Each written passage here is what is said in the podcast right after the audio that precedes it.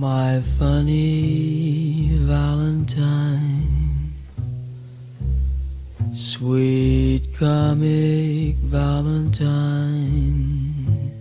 Yo, yo, yo, yo! Como é que é, meus livros? Bem-vindos a mais um episódio de Ar Livre. Eu nem sei bem se passou uma semana desde o último. Ei, ele já nem sabe bem se passou uma semana desde o último. O quê?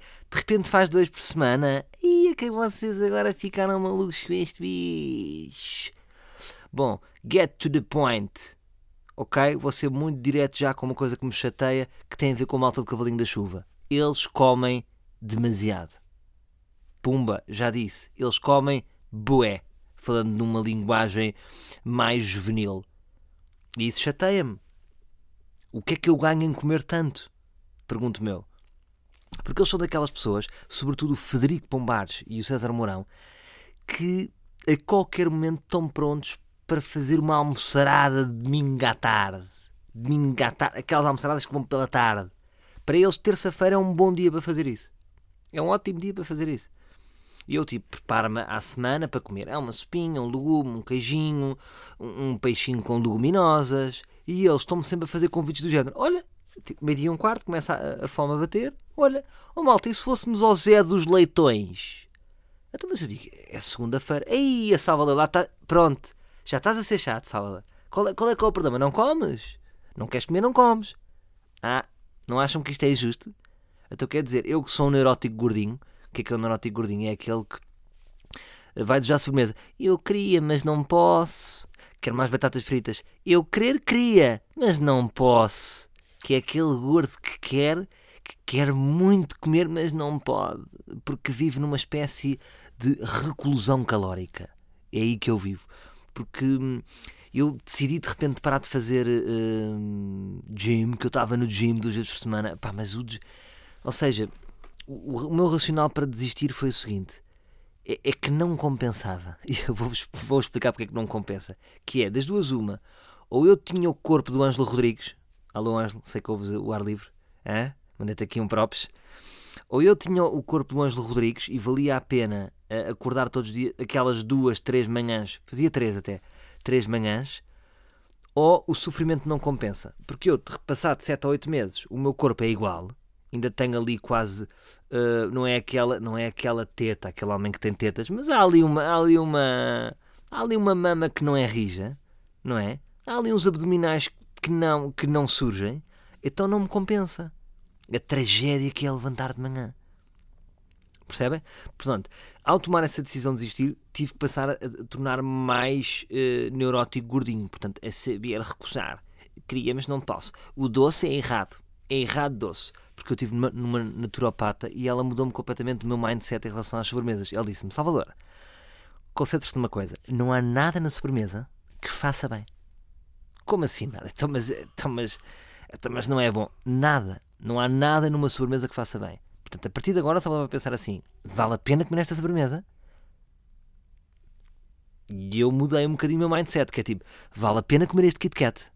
Não vale a pena porque é um Kit Kat. Agora, estou em Monsaraz e, e vem um docinho típico do Alentejo, que é uma maravilha feita pelas duas senhoras, perto da muralha de Monsaraz? Sim, senhor. É um doce, é um. Fui a dois passos e disseram-me que os profiteroles banhados em chocolate quente eram deliciosos. Vale a pena? Valeu a pena. Agora, se é para, é para comer um, um maxi bom, recusa, Salvador. Recusa, Salvador. Portanto, eu tornei-me uh, uh, neurótico gordinho. Tenho que saber recusar mais, que é para manter os meus 75, 76. Eu peço 75, 76. Deixei o gym, continuo a pesar 75, 76. Já não posso fazer javardeiras como fazia. Tenho que estar mais recluso calórico. O que é que acontece? Aquelas gordas que não têm outro nome, que é o Frederico e o César, estão-me sempre a sacar ideias para ir almoçar. Amanhã vamos estar juntos, já sei. Olha, vamos ali ao Marco do Correio. Porque eles sacam ideias Agora estou a inventar isto, mas eles sacam. Eles conhecem todos os restaurantes de Portugal. Vocês acham que conhecem restaurantes? Eles conhecem mais 10 restaurantes do que vocês. Tudo para eles é, a qualquer momento está um bom restaurante. Ora, vamos aqui. Então, mas isto é um marco do correio. Não, não estás a perceber. E depois batem mesmo. Tum, tum. E ouve-se o marco do correio falar. Sim, qual é a senha? A senha é stick lápis. entre, entre o senhor César e o Frederico. E há, há um senhor que abre um marco do correio da terra e entramos e estamos num restaurante de luxo para 20 pessoas. O que é que vamos comer? Cabrita à transmontana. Que é assim que aqueles bichos gostam.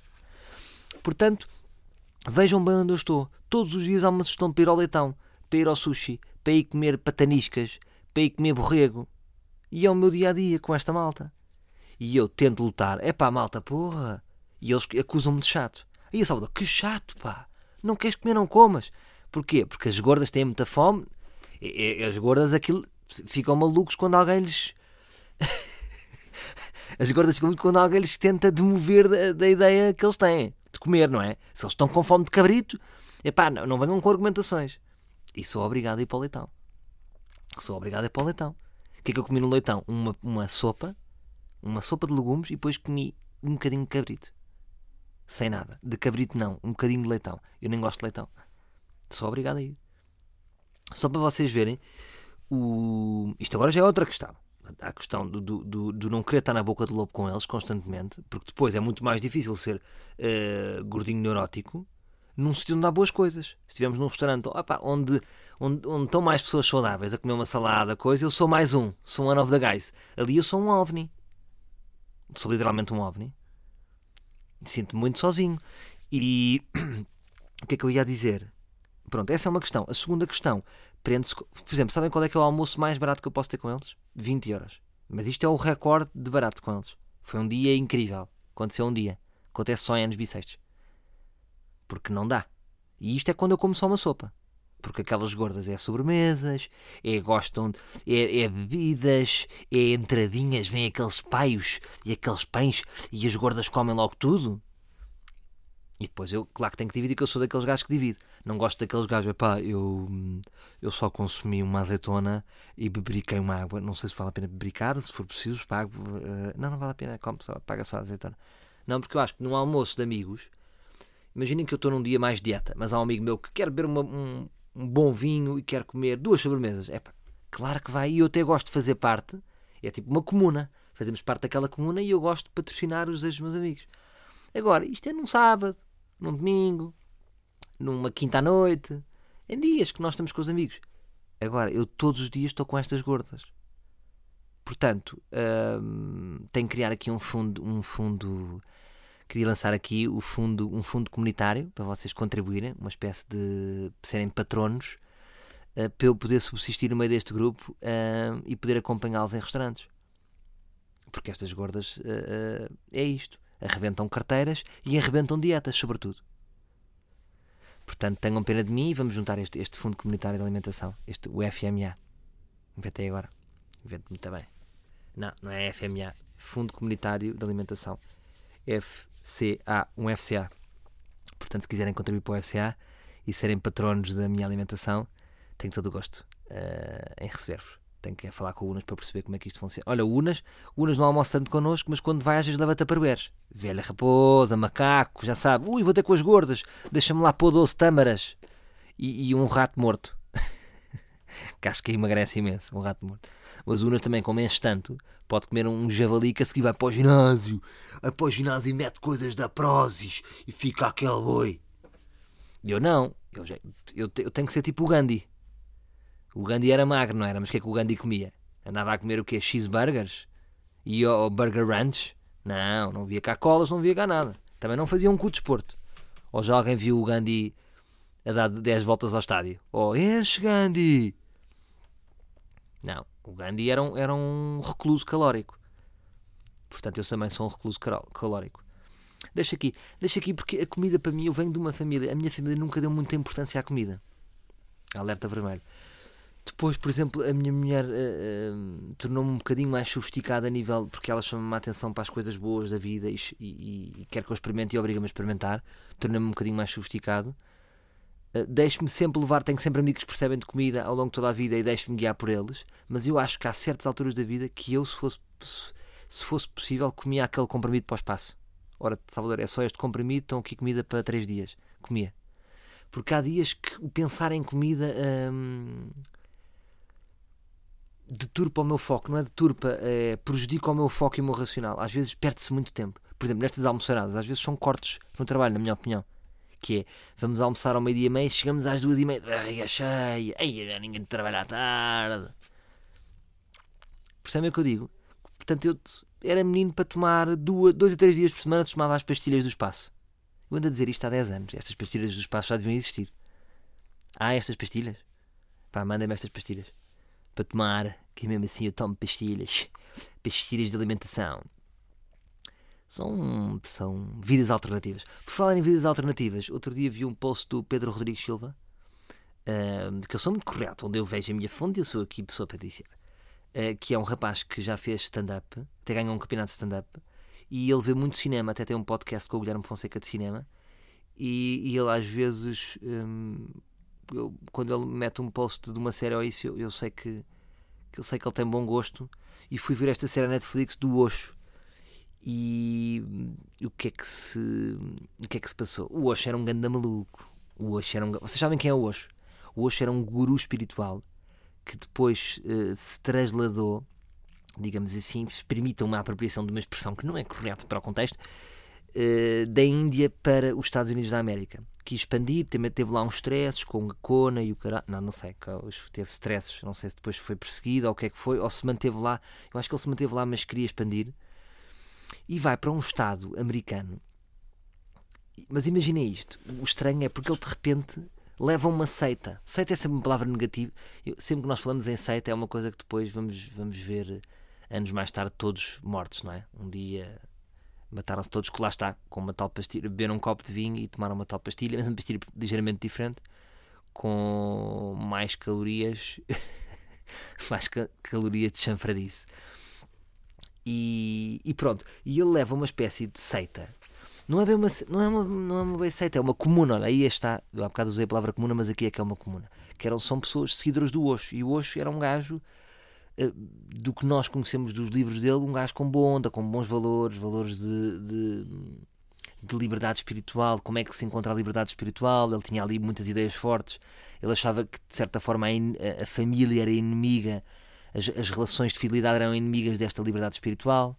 Achava que para atingir uma liberdade espiritual era, era, era favorável uma, uma certa uh, diferença de relações, portanto era a favor das relações abertas. Pronto, tinha assim uma série de ideias. É também uma pessoa que ficou muito relacionada, uh, ligada à meditação. Portanto, era uma pessoa muito interessante e eu sempre tive nela uma pessoa muito interessante. Agora, ao ver o documentário, é tipo, what the fuck? Vou dar esta expressão juvenil. What the fuck, putz? O que é que é aquilo. Aquilo vale a pena ver aquele documentário, porque como é que é possível? Aquilo nem escrito, aquilo é inacreditável. Vou-vos só dar aqui um, um, um, pequeno teaser. Ele basicamente, quer dizer, isto não é spoilers, porque isto é o mesmo do que dizer Ah, então contaste que o Hitler morria no fim. E agandeste tu, é pá, já fez spoilers. Não, porque isto já é história, não é? Isto existiu. E é um documentário, não uma série. E... Mas está tão bem feito, de repente aquilo ganha ritmo de série.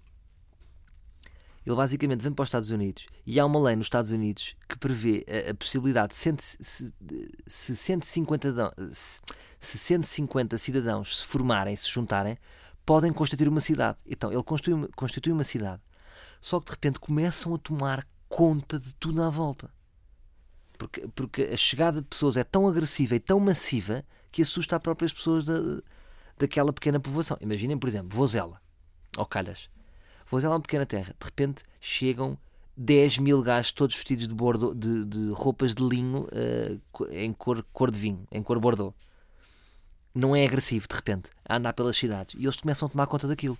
Começam a comprar os cafés, começam a comprar os restaurantos, começam a comprar as casas de pessoas que diziam eu vão, vão cá para fora, eu quero, é eu quero esses bandidos do Oxo cá para fora. Damos-lhe 50 mil euros pela sua casa toda podre. Tenho toda a gosto em negociar. Deus! E vazavam e eu ainda não cheguei ao fim, e eu próprio não sei a história do Osho até ao fim, mas de repente há ali coisas completamente paradoxais. Portanto, uma pessoa, uma figura como o Osho, que era uma pessoa que eu via, por exemplo, como um Gandhi, entre aspas, não sei se mal ou bem, mas em termos estéticos e tudo, é uma pessoa, é um guru, ou seja, barba, é o vosso imaginário de guru. Só que de repente, o que é que nós imaginamos de um guru? Uma abnegação de, de valores económicos, não é? Aquelas pessoas que não querem valores, não. O menino tinha 14 Rolls Royces, só assim. Eh, de repente tinha uma, tinha uma legião de seguidores de Hollywood que tinha acesso privilegiado a ele, mas também lhe dava umas compensações em troca. Ofereceu, oferecia, ofereceu-lhe um, um, colar de 10 milhões de euros. Imaginem. Isto valores de, de 10 milhões de dólares. Portanto, há aqui uma coisa muito paradoxal. Portanto, enquanto ele é um homem muito inteligente, ou seja, mas ele nunca, ele nunca disse que, que não se podia ganhar dinheiro com a comuna e com a meditação. O negócio dele era a meditação. Um, aquilo estava no limite, não era uma religião, era um, era um grupo espiritual, mas acaba por ter uma componente de religião. Uh, só que não tem Deus, não é? Não, não era um Deus, ele era, um, ele era o guia. E imensas pessoas, normalmente aquelas pessoas mais esotéricas que vocês veem aí na rua, uh, por exemplo, pessoas que fazem, sabem aquela coisa que se mete uma corda entre duas árvores? Aquelas pessoas, para mim isso é sempre uma pessoa esotérica, não é? Nunca essa pessoa a um gajo que trabalha no BPI. Pois não, um gajo que trabalha no BPI nunca faz essa corda bamba. Eu não sei como é que se chama essa corda. Mas pronto, essas pessoas que fazem isso e têm cães rafeiros e, e de repente estão a tocar didgeridoo, normalmente são muito. E claro que estou a ser preconceituoso, mas normalmente nos preconceitos abrange-se um, abrange-se uma grande fatia. São pessoas que, que conhecem hoje e, e, gostam de hoje. Eu próprio, há algumas ideias no hoje que eu acho interessantes. Agora estou a achar muito estranho, de repente, uh, ali umas E depois às tantas eles, eles foram-se armar. Uh, a própria comunidade de repente tinha armas e aprendeu a disparar a, número 2, portanto, o braço direito do guru, de repente tem comportamentos a Hitler. É muito estranho, porque de repente começam a ter um poder inacreditável. Isto nos Estados Unidos foi muito falado, só de repente isto está completamente arredado do nosso, do nosso espectro. Pá. Eu não, não fazia a mínima ideia de que isto, que isto se passava. Portanto, se vocês puderem ver a minha recomendação, uh, é para vocês verem este comentário e depois digam-me se chegarem ao fim primeiro do que eu. Está bem?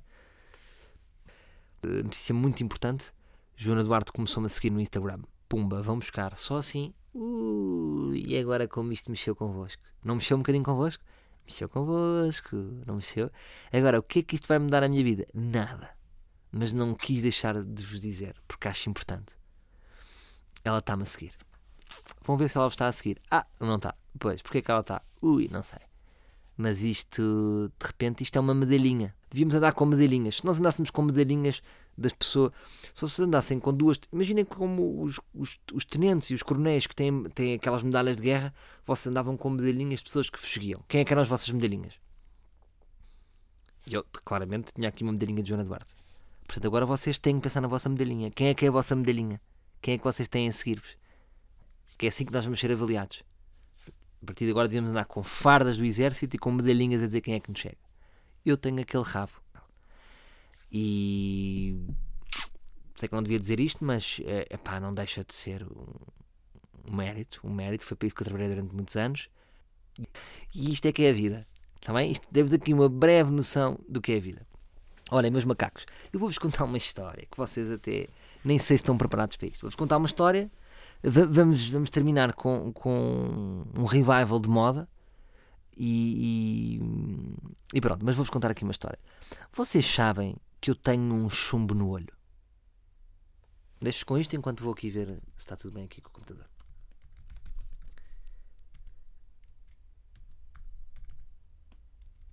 Ai, ai. Ai, ai, ai, ai, ai. Malta, eu tenho um chumbo.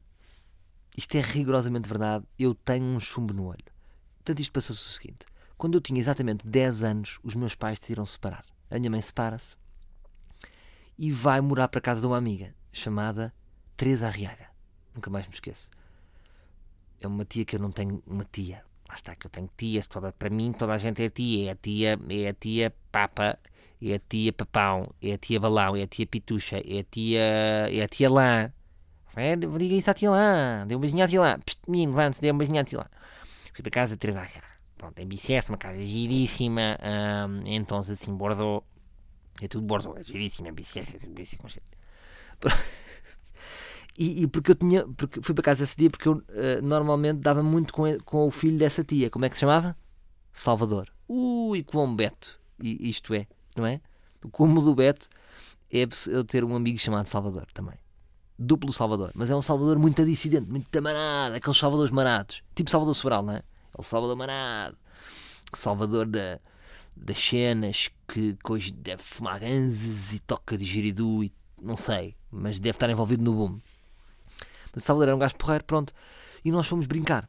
Nós vamos brincar E quando estamos a brincar, uh, a nossa brincadeira era skate, estávamos ali a descer uma grande rapa de skate, porque eu era um beto, mas eu vivia no limite, ali a descer, um, a descer ravinas perigosas.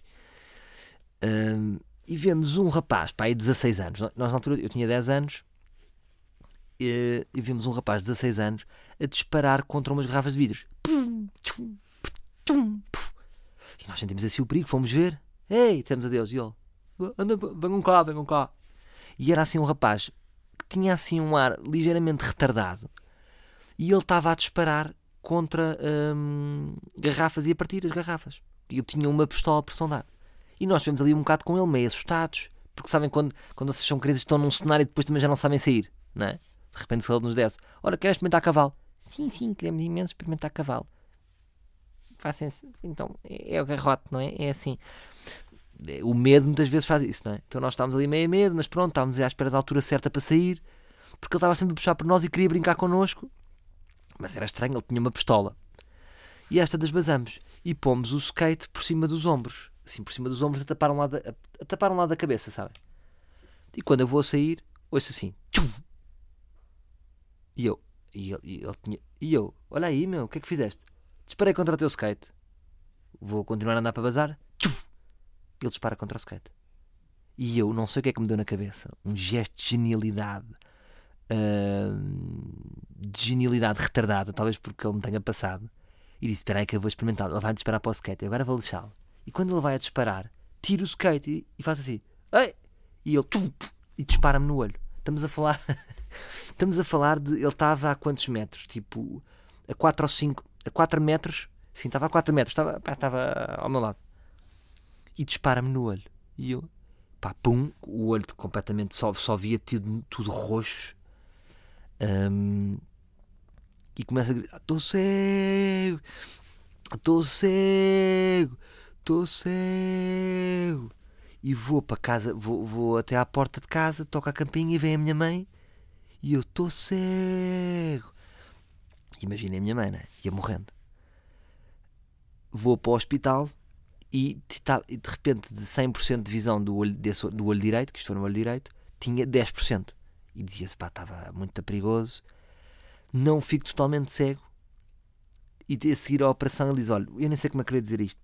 Dentro do azar, isto foi dos maiores milagres que eu já assisti, porque o chumbo ou seja, eu nem sei como é que eu vos dizer tecnicamente. Entrou-me por uma ponta do olho. O olho tem ponta, nem sei. Entrou-me por um cantinho do olho, exatamente. Um cantinho mais. Portanto, quando vocês virem o meu olho direito, o cantinho mais, mais perto do nariz, o, o chumbo entrou mesmo por aí. Se fosse mesmo no olho direto, estava cego, hoje em dia. Mas como entra, entra por esse cantinho, uma, uma, nem sei dizer, mas é um micromilímetro, eu não fiquei cego. E portanto, uh, hoje em dia tenho um chumbo dentro do olho. Já sei o que é que estão a pensar. Estão nos aeroportos apitas. Não, não apito porque isto está tão metido cá para dentro que já está tipo.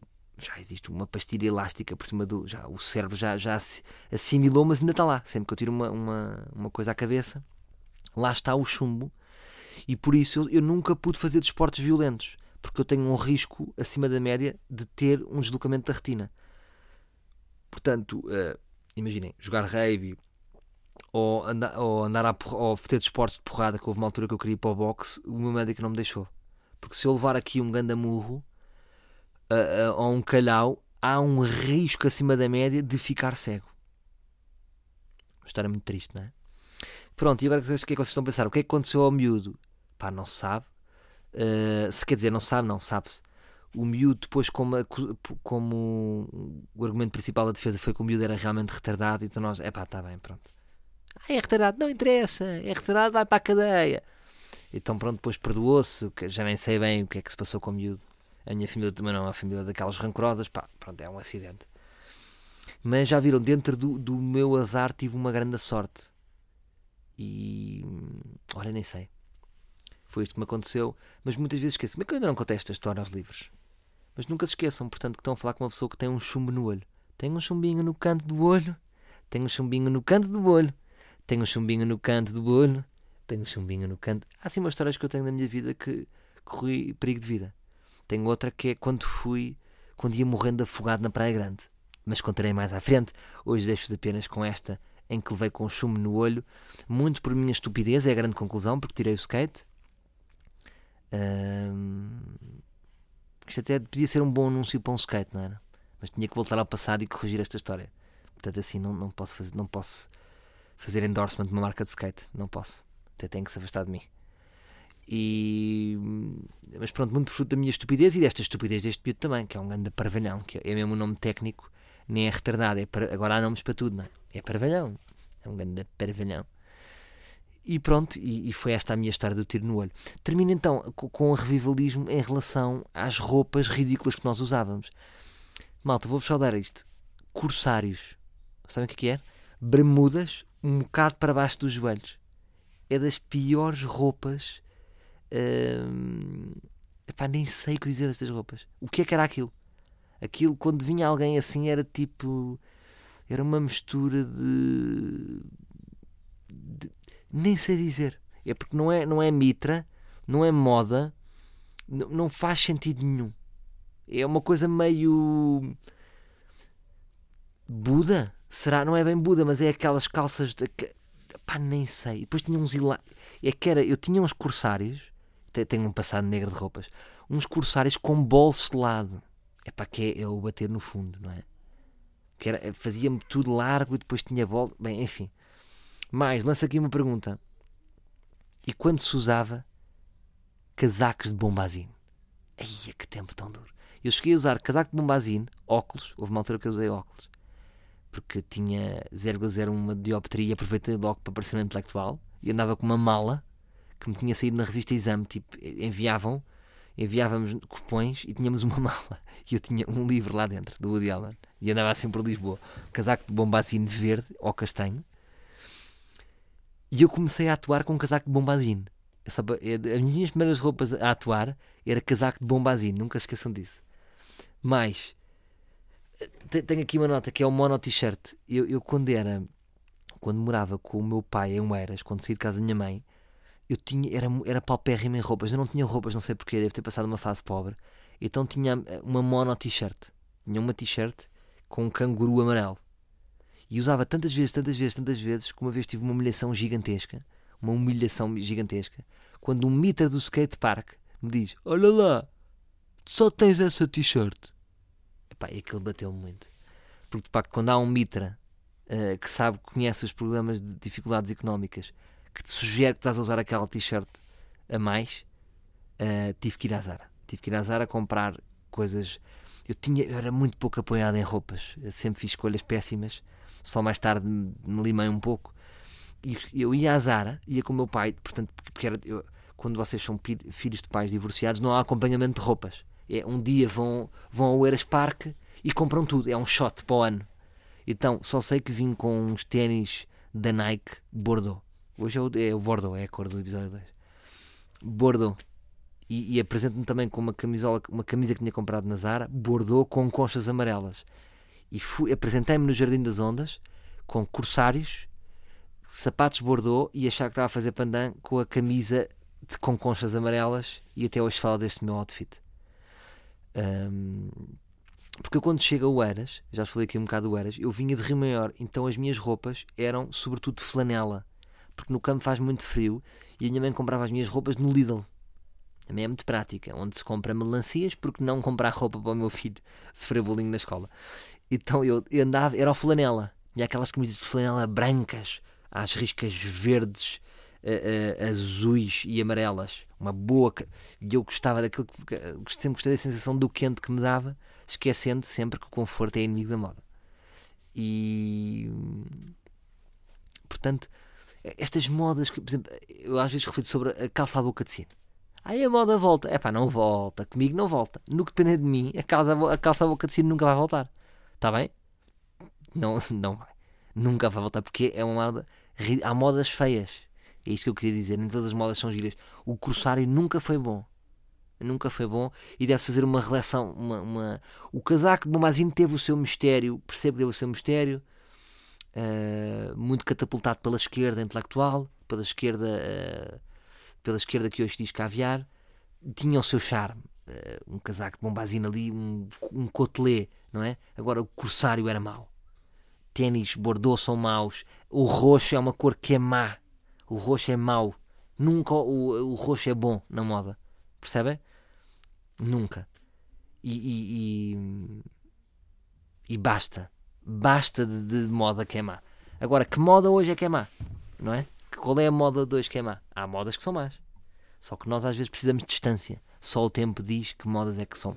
Por exemplo, a moda das calças curtas é má. Não sei, dificilmente mesmo com o tempo, aquela, as calças mais curtas caem má. Não, não, não há de ser má. Não acho. Até, até pode ter a sua pinta. Agora, o corsário nunca é bom. Está bem? Queria estar com esta reflexão final. Portanto, hoje devo-vos muito. Dei-vos. Hum, dei-vos reclusão calórica, dei-vos oxo, dei-vos a história em que levei uh, um tiro no olho, dei aqui, enfim, nem gosto de estar a gabar, mas uh, assinalar uh, quem Joana de Barto começou a seguir e terminamos com esta reflexão a nível de modas lamentáveis. Destaco corsários, destaco a cor roxa no geral e ténis Bordeaux nunca. Está bem? Até para a semana. Ou, ou, de repente faço mais um. Esta, ui, que ele está. Bem, ninguém me para agora. Estou mais, estou mais livre, não é? O livre está livre. Até passo. Ora, nem, nem sei. Se não é. Até já. Até já. Ora, até já, meus livros. Até já. My funny Valentine.